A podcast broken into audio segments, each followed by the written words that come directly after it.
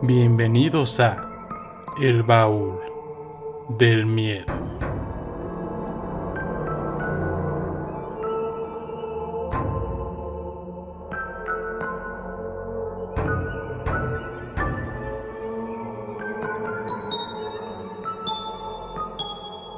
Recuerden que pueden seguirnos en todas nuestras plataformas. Estamos en Facebook como El Baúl del Miedo y en YouTube como el baúl del miedo investigación paranormal. También tenemos un correo de contacto que es el baúl del miedo investigación gmail.com en donde ustedes pueden mandarnos sus anécdotas, fotos o cualquier cosa que quieran que pasemos aquí en el baúl del miedo. Hola, soy Roberto del Baúl del Miedo. Bienvenidas y bienvenidos aquí a su podcast favorito. El día de hoy vamos a hablar acerca de un tema muy interesante que es la arqueología y las maldiciones. Así que prepárense para un viaje a lo largo de la historia de muchas civilizaciones y cómo es posible que existan maldiciones que a pesar de que hayan pasado miles de años, sigan causando estragos a quienes descubren ciertos lugares. Pero bueno, antes de empezar con el tema en cuestión, no olviden suscribirse en todas nuestras plataformas. Nos encontramos en YouTube como El Baúl del Miedo Investigación Paranormal, en todas las plataformas de podcast como El Baúl del Miedo, en Instagram como arroba El Baúl del Miedo Oficial. Y ya saben que eh, pues es un placer para mí estar con ustedes en este nuevo episodio. Espero que estén, como les dije en el primer episodio del año, espero que estén empezando muy bien este 2023 y como les digo, pues el día de hoy vamos a hablar acerca de la arqueología y las maldiciones. La arqueología es un tema muy interesante que creo que pues merecería un episodio en particular y también las maldiciones, ¿no? Ya que evidentemente hay una historia muy larga, ¿no? Dentro de la historia eh, que pudiera explicar este tipo de cuestiones. Pero para empezar quiero hablarles acerca de un personaje muy importante que es Jean-François Champollion, que es prácticamente el padre de la egiptología, y él fue un francés historiador, e incluso él tiene pues el reconocimiento más grande ya que descubrió y descifró la escritura jeroglífica, eh, gracias principalmente al estudio de la piedra de Rosetta, que era una piedra de una que era un fragmento de una antigua estela egipcia en donde se encontraban tres idiomas a la vez, estaban los jeroglíficos egipcios, estaba eh, el lenguaje griego y se encontraba otro lenguaje, pero esta piedra le permitió a Champollion poder traducir y encontrar las grandes riquezas que se encontraban escritas en los templos de Egipto, ya que si algo tenía la cultura egipcia es que prácticamente eh, registraban todas las cosas que sucedían, ya sea eventos astronómicos o cuestiones políticas históricas, las registraban en sus templos. Por lo tanto, en el momento en el que se pudo acceder a, esta información de una manera mejor traducida, pues claro que fue un gran cambio eh, dentro de la historia y de la arqueología y de los descubrimientos de todas estas civilizaciones antiguas que tienen mucho que decir. Pero ya que hablamos un poco del padre de la egiptología y el cual yo considero un gran historiador, pues eh, quiero hablarles, vamos a hablar de muchas eh, maldiciones a lo largo de varios, varios templos, o sea, no solo voy a centrarme pues en las maldiciones egipcias, que yo creo que son las más eh, conocidas de cierta forma, ¿no? Porque incluso en la cultura popular pues se ha retratado la película de la momia, que es de las más famosas y que de hecho a mí me gusta bastante, yo creo que quizás sí es de las películas que pues alimentó ese gusto en mí de pequeño, eh, sobre todo por la cultura egipcia. Pero miren, antes de continuar, pues agradecerle a David Rubio que me mandó este termo por Amazon, le agradezco mucho. Yo dije que iba a utilizarlo en este episodio, pues aquí está. Le voy a dar un rico sorbo. Y bueno, continuamos con este tema. Como les digo, eh, ya hablamos un poco acerca del quien yo considero que es muy importante, que es Champollion, ya que precisamente debido al gran trabajo que hace logrando eh, descifrar los jeroglíficos, pues es que podemos obtener mucha información de estos grandes templos que se encontraban, eh, pues de alguna manera pues no podíamos saberlo, ¿no? Porque no, teníamos las herramientas para descifrarlo, y logra descifrarlo, pero eso nos ayuda mucho a comprender. Eh, lo que podíamos encontrar dentro de todos estos templos, sobre todo igual dentro de las tumbas egipcias, que obviamente yo creo que el caso más conocido pues es la maldición de Tutankamón, de la cual hablaremos a profundidad eh, posteriormente, pero también es muy importante que, que visualicemos que hubo un gran problema, ¿no? Realmente a lo largo de muchos años de la historia y es que siempre ha existido la cuestión de los saqueadores de tumbas, eh, que eran quienes muchas veces descubrían por primera vez estos lugares y se llevaban muchas de las eh, cuestiones históricas, religiosas, que pudieran ayudarnos a, a descubrir ¿no? cuál es el origen de, de, nuestra historia. Y es que una, incluso una de sus prácticas que prácticamente si los antiguos egipcios estuvieran todavía vivos, pues sería una aberración para su cultura ya que muchos de estos saqueadores de tumbas lo que hacían era que literalmente quemaban las momias, porque para ellos era más fácil así detectar si tenían piedras preciosas, eh, oro, cualquier metal. Entonces, pues imagínense, ¿no? O sea, todos estos saqueadores profanaban las tumbas y además muchos de estos pues borraron grandes registros históricos que nos hubieran podido permitir conocer más pero como les digo, eh, hay que visibilizar que no es un fenómeno exclusivo de Egipto, ¿no? En el mismo Perú también se daba esta cuestión de los saqueadores de tumbas. Y ahora entramos a la parte interesante, ¿no? Y que también podría ser, como les digo, evidentemente estos temas son tanto históricos, como en esta parte de las maldiciones, pues sabemos que no podemos este, asegurar así de cierta, ah, sabes qué, pues es esto, ¿no? Pero es muy interesante conocer todas estas, eh, pues como circunstancias que se conectan para crear este tipo de leyendas o mitos alrededor de ciertos tumbas, lugares eh, sagrados, pero sobre todo pues siempre ha habido ese respeto, ¿no? Hacia la divinidad en muchas de las sociedades, incluso en muchos de los humanos, ¿no? Se dice que también, por ejemplo, había ciertas cosas que hacían los saqueadores de tumbas para no eh, que no les cayeran estas maldiciones tan terribles sobre ellos. Entonces, como les digo, no era exclusivo de Egipto, estuve incluso viendo hace rato acerca de un documental de una maldición de, que se encontraba en Perú eh, y prácticamente lo mismo se dice que incluso estos saqueadores empiezan a, a cambiar pues como su fisionomía, incluso es que se ven chupados como si fueran literalmente calaveras y allá se me hizo curioso que eran como una especie, se les decía como tipo vaquero, o sea, no vaquero, pero tenía un término que terminaba en aquero, pero pues es interesante la concepción que se tiene igual de que tanto en Egipto en Perú pues se ha considerado y en todas partes del mundo, ¿no? Se considera que estos lugares o recintos sagrados, eh, como les digo, ya sean templos, templos, tumbas, pues siempre tienen estas maldiciones para prevenir que, la gente entre precisamente a robar pues todos estos artefactos tan preciados para estas personas en vida.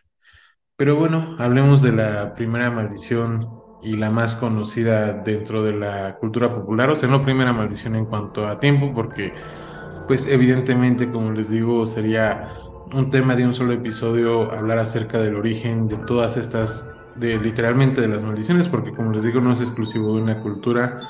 Eh, muchas veces son palabras de protección, incluso, por ejemplo, los celtas usaban runas. Entonces, pues es un tema muy, muy interesante y extenso que abarcaría un solo episodio. Entonces, hoy les voy a hablar de, de ciertos casos, de ciertas eh, cuestiones que pasaron que llevaron a las personas a creer que realmente existía una maldición detrás de todos estos artefactos, de todas estas tumbas. Pues bueno, eh, Tutankamón fue un faraón del antiguo Egipto, que era el último monarca de su familia real en el final de la dinastía 18, que gobernó entre los años 1334 y 1325 a.C. Para el año de 1922 se da eh, pues uno de los descubrimientos más grandes dentro de la egiptología y fue dado por Howard Carter, que de hecho por ahí hay una historia curiosa, ¿no? Se dice que realmente un pequeño niño que era quien les llevaba eh, el agua y todas estas cuestiones a los arqueólogos fue realmente quien descubre la entrada de esa tumba porque como les digo, a pesar de que los saqueadores de tumbas en su tiempo, pues llegaron evidentemente mucho antes que los arqueólogos, que los historiadores, entonces muchas veces estas tumbas o templos ya se encontraban vacíos. Pero curiosamente, esta tumba de Tutankamón, pues incluso se dice que ya había tiendas de los mismos saqueadores, había como pues sus tiendas de campaña arriba de este lugar, o sea, realmente no se habían percatado de qué era lo que se encontraba ahí. Entonces, como les digo, está Howard Carter, el arqueólogo, haciendo esta investigación que se la encarga a un eh, alguien muy acomodado que era Lord Carnarvon, que fue quien le pues dio todo como el presupuesto para poder realizar la expedición, porque pues evidentemente no era algo barato ni sencillo. Obviamente esta noticia captó la atención de todo el mundo, fue realmente algo, un hito mundial. Eh, no sé si nos escucha alguien tan grande que a lo mejor le, haya tocado conocer un poco de esta fama, ¿no? De esta moda por la egiptología, que como les digo, creo que es algo muy interesante y muy precioso. Pero bueno, como les digo, pues todos los ojos del mundo estaban postrados sobre esta expedición. Entonces, este descubrimiento estuvo lleno de muchísimas cosas. Se dice que durante los años que se estuvo pues, realizando toda la excavación, se encontraron más de 5.000 artefactos, entre ellos, pues uno de los más populares es la máscara funeraria de Tutankamón, que yo me imagino que muchas muchos quizás ya hayan visto, aunque no se hayan dado cuenta, ya que es una de las imágenes más representativas de la cultura egipcia y de su historia.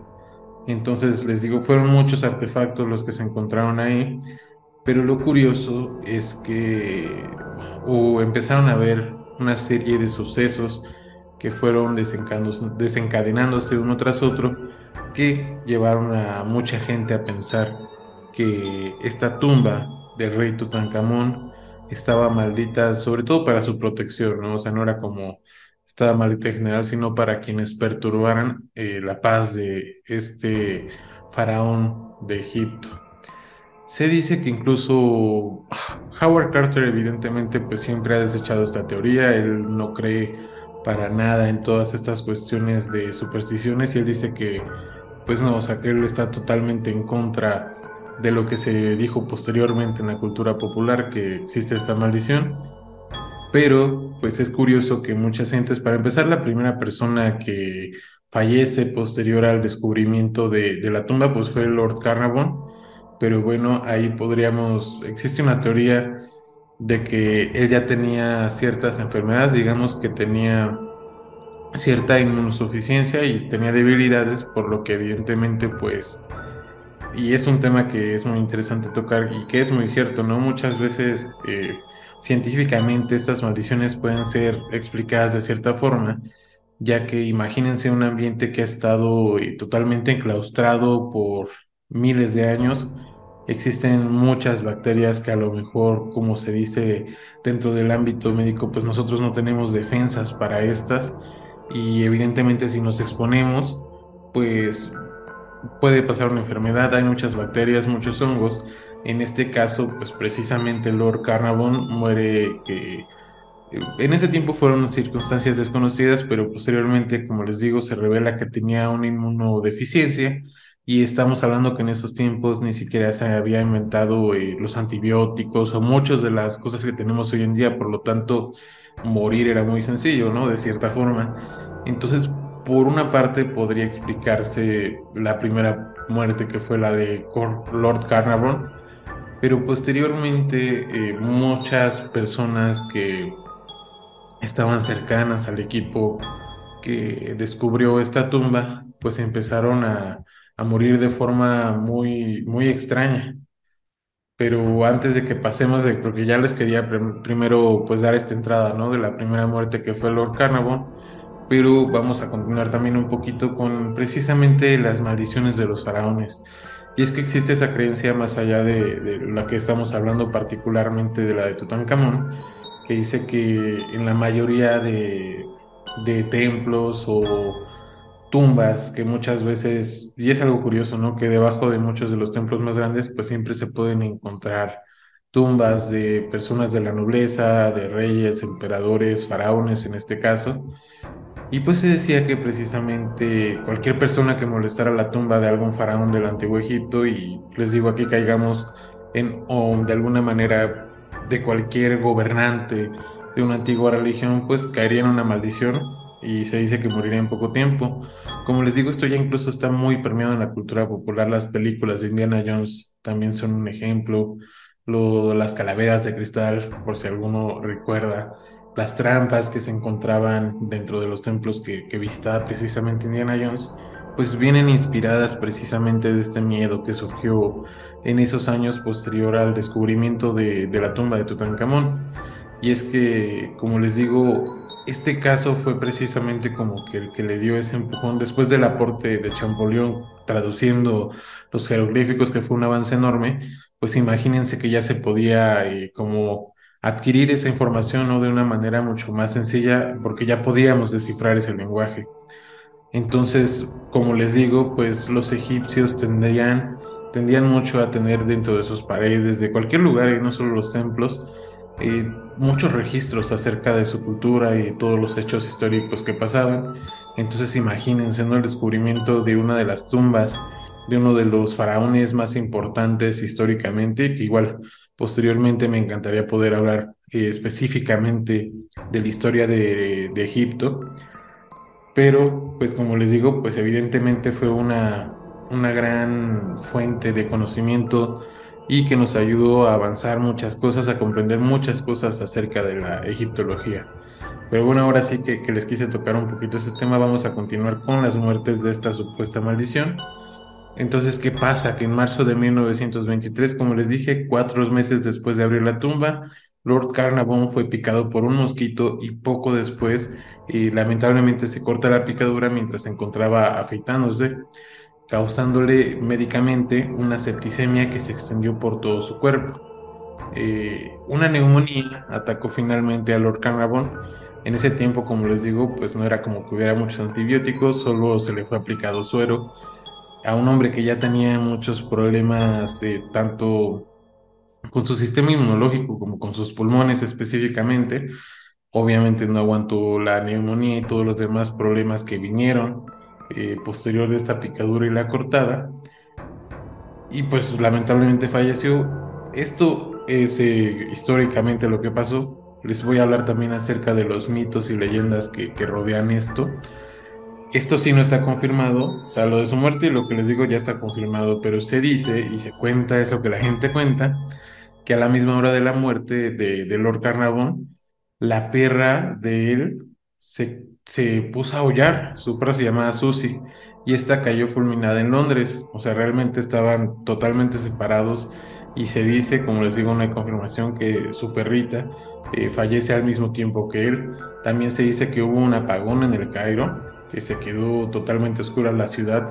Obviamente momentos después regresó. incluso los familiares se dice que levantaron como una queja, ¿no? Ante la compañía de electricidad, pero pues no hay un registro, por lo tanto les digo, esta es como una parte de esta leyenda de la maldición, ¿no? Recuerden que pueden seguirnos en todas nuestras plataformas. Estamos en Facebook como El Baúl del Miedo, y en YouTube como el baúl del miedo investigación paranormal. También tenemos un correo de contacto que es el baúl del miedo investigación gmail.com en donde ustedes pueden mandarnos sus anécdotas, fotos o cualquier cosa que quieran que pasemos aquí en el baúl del miedo. Por lo tanto, con todos los sucesos que empezaron a acontecer alrededor del descubrimiento de la tumba de Tutankamón, pues la prensa empezó a hacer eh, mucho alarde de todas estas cuestiones, de estas extrañas muertes, y como les digo, el mismo, eh, el mismo Carter pues decía que no creía en ninguna de estas cuestiones, aunque muchos famosos de la época, incluso el mismo Sir Arthur Conan Doyle, que se declaró totalmente creyente de la maldición, y además su esposa, que era medium, la escritora Marie Corelli, afirmó tener un manuscrito en árabe que hablaba acerca de esta maldición. Evidentemente, pues nunca eh, dio pruebas de este supuesto manuscrito, por lo cual queda igual como una anécdota bastante curiosa. Pero después de la muerte de Lord Carnarvon, eh, como les digo, siguieron varias más que fueron alimentando el fuego de esta leyenda, ya que después su hermano Audrey Herbert, que estuvo presente en la apertura de la Cámara Real, murió inexplicablemente en cuanto vuelve a Londres. Arthur Mace, el hombre que dio el último golpe al moro para entrar a la Cámara, murió en el Cairo poco después de esta expedición sin ninguna explicación médica. Posteriormente, Sir Douglas Reid, que fue quien radiografó a la, momia de Tutankamón, y empezó a enfermar y volvió a Suiza, donde murió dos meses después. Y la, o sea, no, bastante con esto, la secretaria de Carter murió de un ataque al corazón y posteriormente el padre de esta se suicidó al enterarse de la noticia. Él fue incluido en la maldición a pesar de que pues no estuvo relacionado totalmente ni estuvo presente en la apertura de la tumba. Y también se dice que un profesor canadiense que estudió la tumba con Carter murió de un ataque cerebral al volver al Cairo. Eh, al proceder a la autopsia de la momia se encontró que justo donde el mosquito había picado al Lord Carnarvon, Tutankamón tenía una herida. Eh, evidentemente también es una cuestión, como les digo, cosas curiosas, ¿no? Que abonan precisamente a este tipo de creencias, de leyendas. Entonces, pues imagínense, ¿no? Con todo este caldo de cultivo, pues la imaginación de los periodistas estaba volando. Incluso dieron por muerto a los participantes de la autopsia, eh, autopsia como les digo, y la realidad es que era que excepto el radiólogo que ya les mencioné, los demás miembros del equipo pues vivieron durante bastantes años. Incluso el mismo Howard Carter, que fue el descubridor principal de la tumba, pues murió a causas naturales muchísimos años después de que se diera este descubrimiento.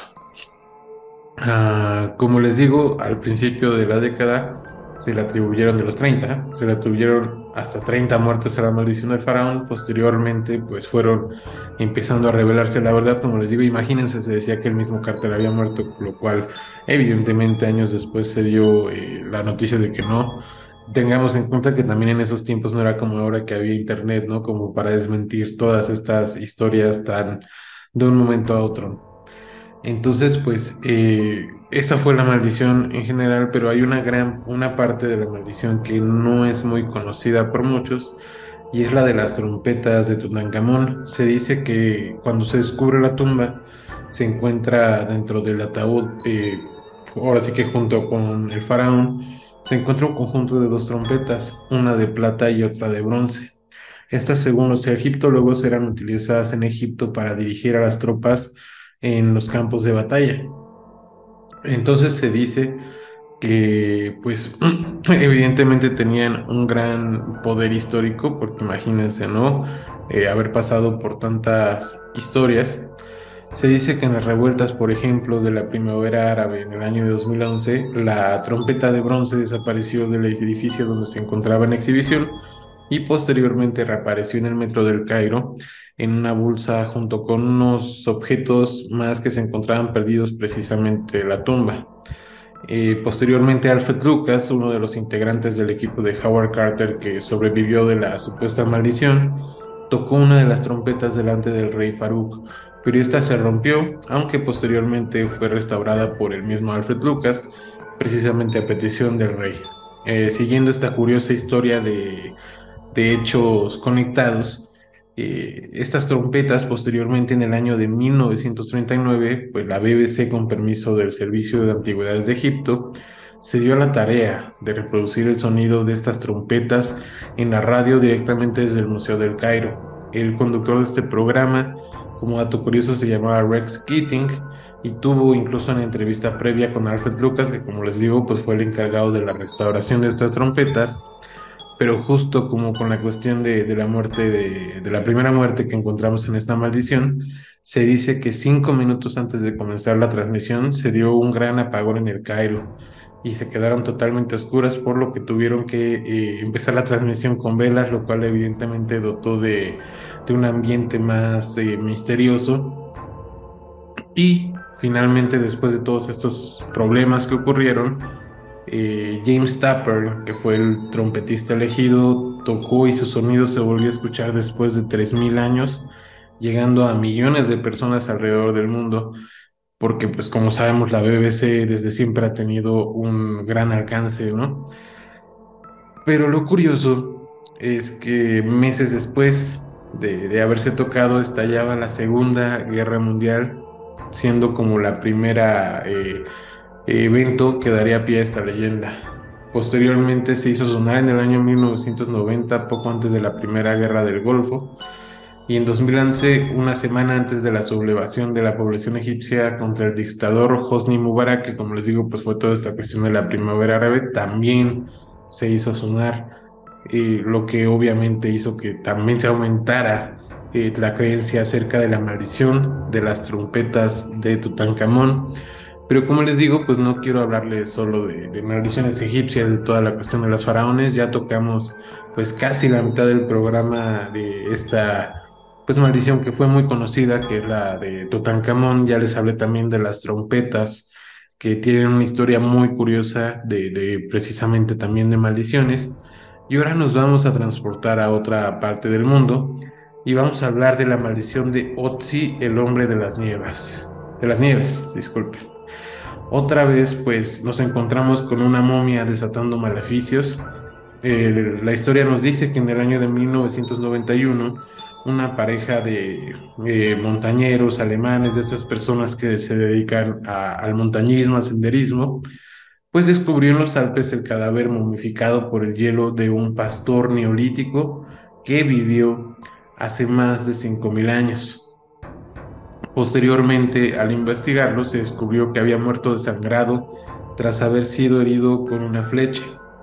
Se dice que este Otzi tuvo una o tenía una fuerza enorme ya que se encontraron, además de la suya, dos sangres más dentro de la flecha, por lo que se presume que pues quizás murió luchando.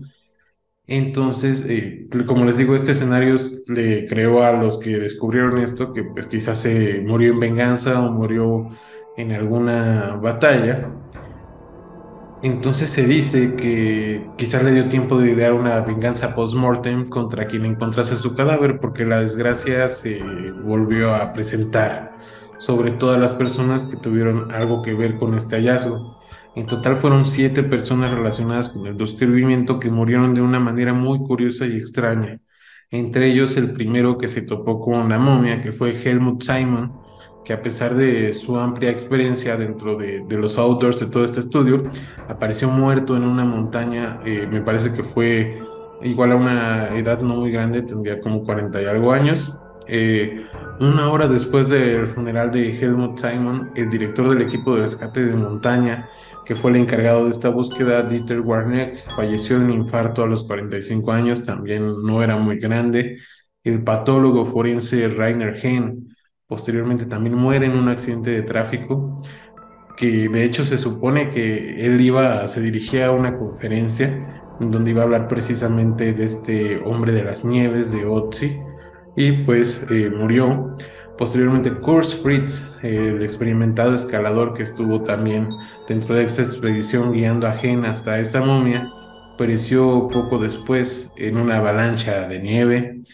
Rainer Holz, el periodista que firmó en exclusiva cómo se, se dio la extracción del cuerpo de Otzi, eh, también falleció lamentablemente por un tumor cerebral.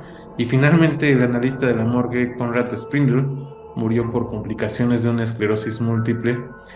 Y, no, no bastó ahí, o sea, realmente este sí tiene bastante de tela de donde cortar porque también eh, el biólogo molecular que realizó los análisis de la sangre, porque como les comenté, pues encontraron bastantes sangres dentro de esta fecha, bueno, dos y la de él, eh, también muere por causas naturales, eh, ya sabemos, ¿no? Que pues te mueres de un infarto y ya es, es lo que se plasma, pero pues realmente hay muchas cosas detrás, ¿no?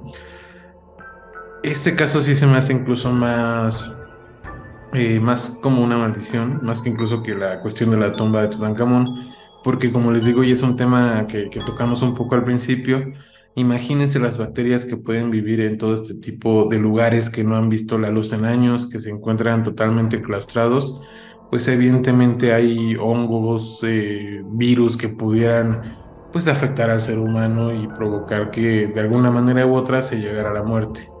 Por lo tanto, es una de las teorías y muy importante que la conozcan. Ahora eh, nos vamos a hablar un poco, vamos a dejar de un lado las tumbas y vamos a hablar de objetos malditos que se encuentran precisamente en muchos de estos lugares. Yo estoy seguro que muchos han visto la película, por ejemplo, de los Piratas del Caribe, de doblón maldito, ¿no? Eh, y sí, se dice que muchos de los tesoros, joyas y todas estas cuestiones tienen sus leyendas, ¿no? Tanto como los que se encuentran en tumbas como los que en algún momento tuvieron una finalidad específica. Y les voy a hablar de la maldición del diamante Hope.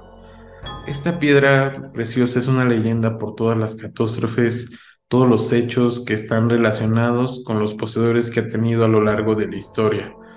Eh, a veces es mejor llevar eh, o no llevar nada a encontrarse con una piedra de este estilo. Esta piedra tiene su origen en el diamante Tavernier Blue de forma triangular de 115 quilates y recibió su nombre del comerciante francés Jean-Baptiste Tavernier, que lo adquirió en la India y se lo vendió después a Luis XIV, eh, que lo adquirió y cayó más tarde en quiebra, incluso terminó yendo a Rusia donde apareció muerto y por lo tanto desde el origen de que se encontró este diamante, pues está manchado de sangre, ¿no? Este diamante permanece en la familia real hasta el año 1792, pues fue robado durante la Revolución Francesa y el rey Luis XVI y María Antonieta, pues sabemos que fueron decapitados y son tal vez las víctimas más conocidas de la maldición de este diamante aunque María Antonieta por partida doble, porque también se supone que tiene una parte de, la maldición de los Habsburgo que posteriormente tocaremos en el tema de las maldiciones. Eh, en el año de, 1900, de 1839, siguiendo con la historia, se publicó un catálogo con la colección de piedras preciosas del banquero llamado Henry Hope. Entre ellas se encontraba este diamante que recibió su nombre. Otro de los propietarios que podemos analizar a lo largo de la historia fue el príncipe Iván Kanitowski, que posteriormente fue ajusticiado por los revolucionarios bolcheviques. Por lo tanto, esta joya volvió a mudar de manos y quedó en manos del griego Simón Montarides, que murió cuando su vehículo se despeñó por un barranco un mes después de vendérselo al sultán Abdul Hamid II, que en 1909 fue depuesto por los jóvenes turcas y exiliado. Eh, se pueden dar cuenta que este diamante pasó por muchas y muchas manos y lo que encontraron en común todas es que después de adquirirlo e incluso después de, pasarlo de manos pues ocurrían terribles acontecimientos. El diamante pues fue comprado por una millonaria llamada Evelyn Walsh McLean en la que la maldición pues al parecer como que se empezó a fallar un poco, ¿no? Su hijo Vincent de 8 años murió atropellado. Su marido, Ned McLean, dueño de, Washington Post, que como sabemos eh, pues, fue un periódico muy importante, se divorció de él en el año 1931 y muere a los 51 años, eh, demente en un hospital mental. Y también la otra hija que tenían falleció por una sobredosis de barbitúricos, entonces como que sí se ensañó bastante con esta persona. Y finalmente el último dueño del que se tiene registro que, que tuvo esta gema pues fue el joyero, el joyero, eh, el joyero Harry Winston, que al parecer él sí fue inmune a la maldición, quizás porque él no tenía el diamante como un tesoro, sino que realmente lo estuvo moviendo por varias giras y luego finalmente, para no tener su posición, pues lo donó gratuitamente al Instituto Smithsoniano, donde hoy se encuentra incluso en exhibición todavía y pues hasta donde, hasta donde se sabe pues no ha causado, no ha causado más muertes misteriosas. Ahora vamos de nuevo, regresamos a la cuestión de las tumbas.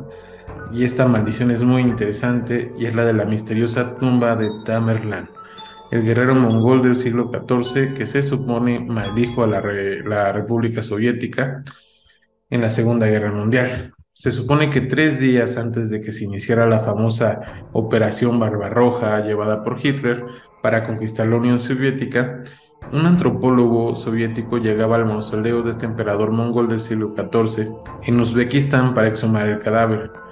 Pero al hacer toda esta cuestión se dio cuenta que en el sepulcro había una maldición que decía, aquel que lo abra se enfrentará a un enemigo más cruel que yo uno diría, bueno, pues qué podría pasar, ¿no? Pero realmente Amir Timur Gorgan, en la segunda mitad del siglo XV, pues fue considerado uno de los grandes conquistadores nómadas de la Asia Central y este líder militar y político turco fue responsable de casi 17 millones de muertes. Entonces, pues no era como que cualquier eh, enemigo común, ¿no? Entonces, como les digo, en el año de 1921, Stalin envió a un grupo arqueológico a abrir esta tumba de Tamerlán que se ubicaba en Samarcanda, Uzbekistán. Evidentemente esto también preocupó mucho a los residentes locales ya que ellos estaban como conscientes de esta maldición.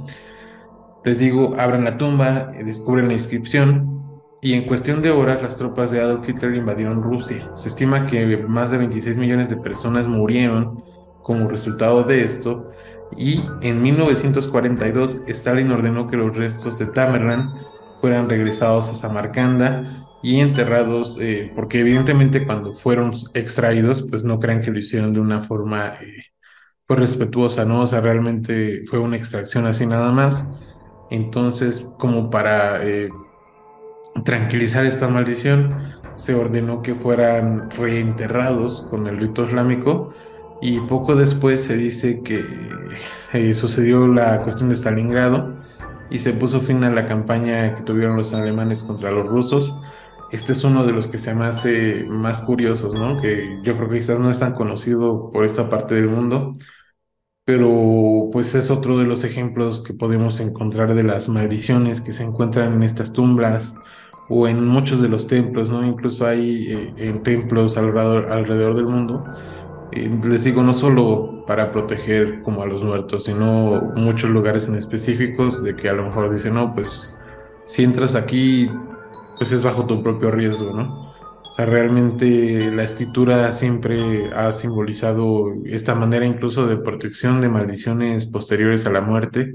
Y pues ya el día de hoy vimos varios casos, varios ejemplos de muchas maldiciones que pues a pesar de los siglos, de los miles de años que han pasado, pues siguen aterrorizando a la sociedad actual.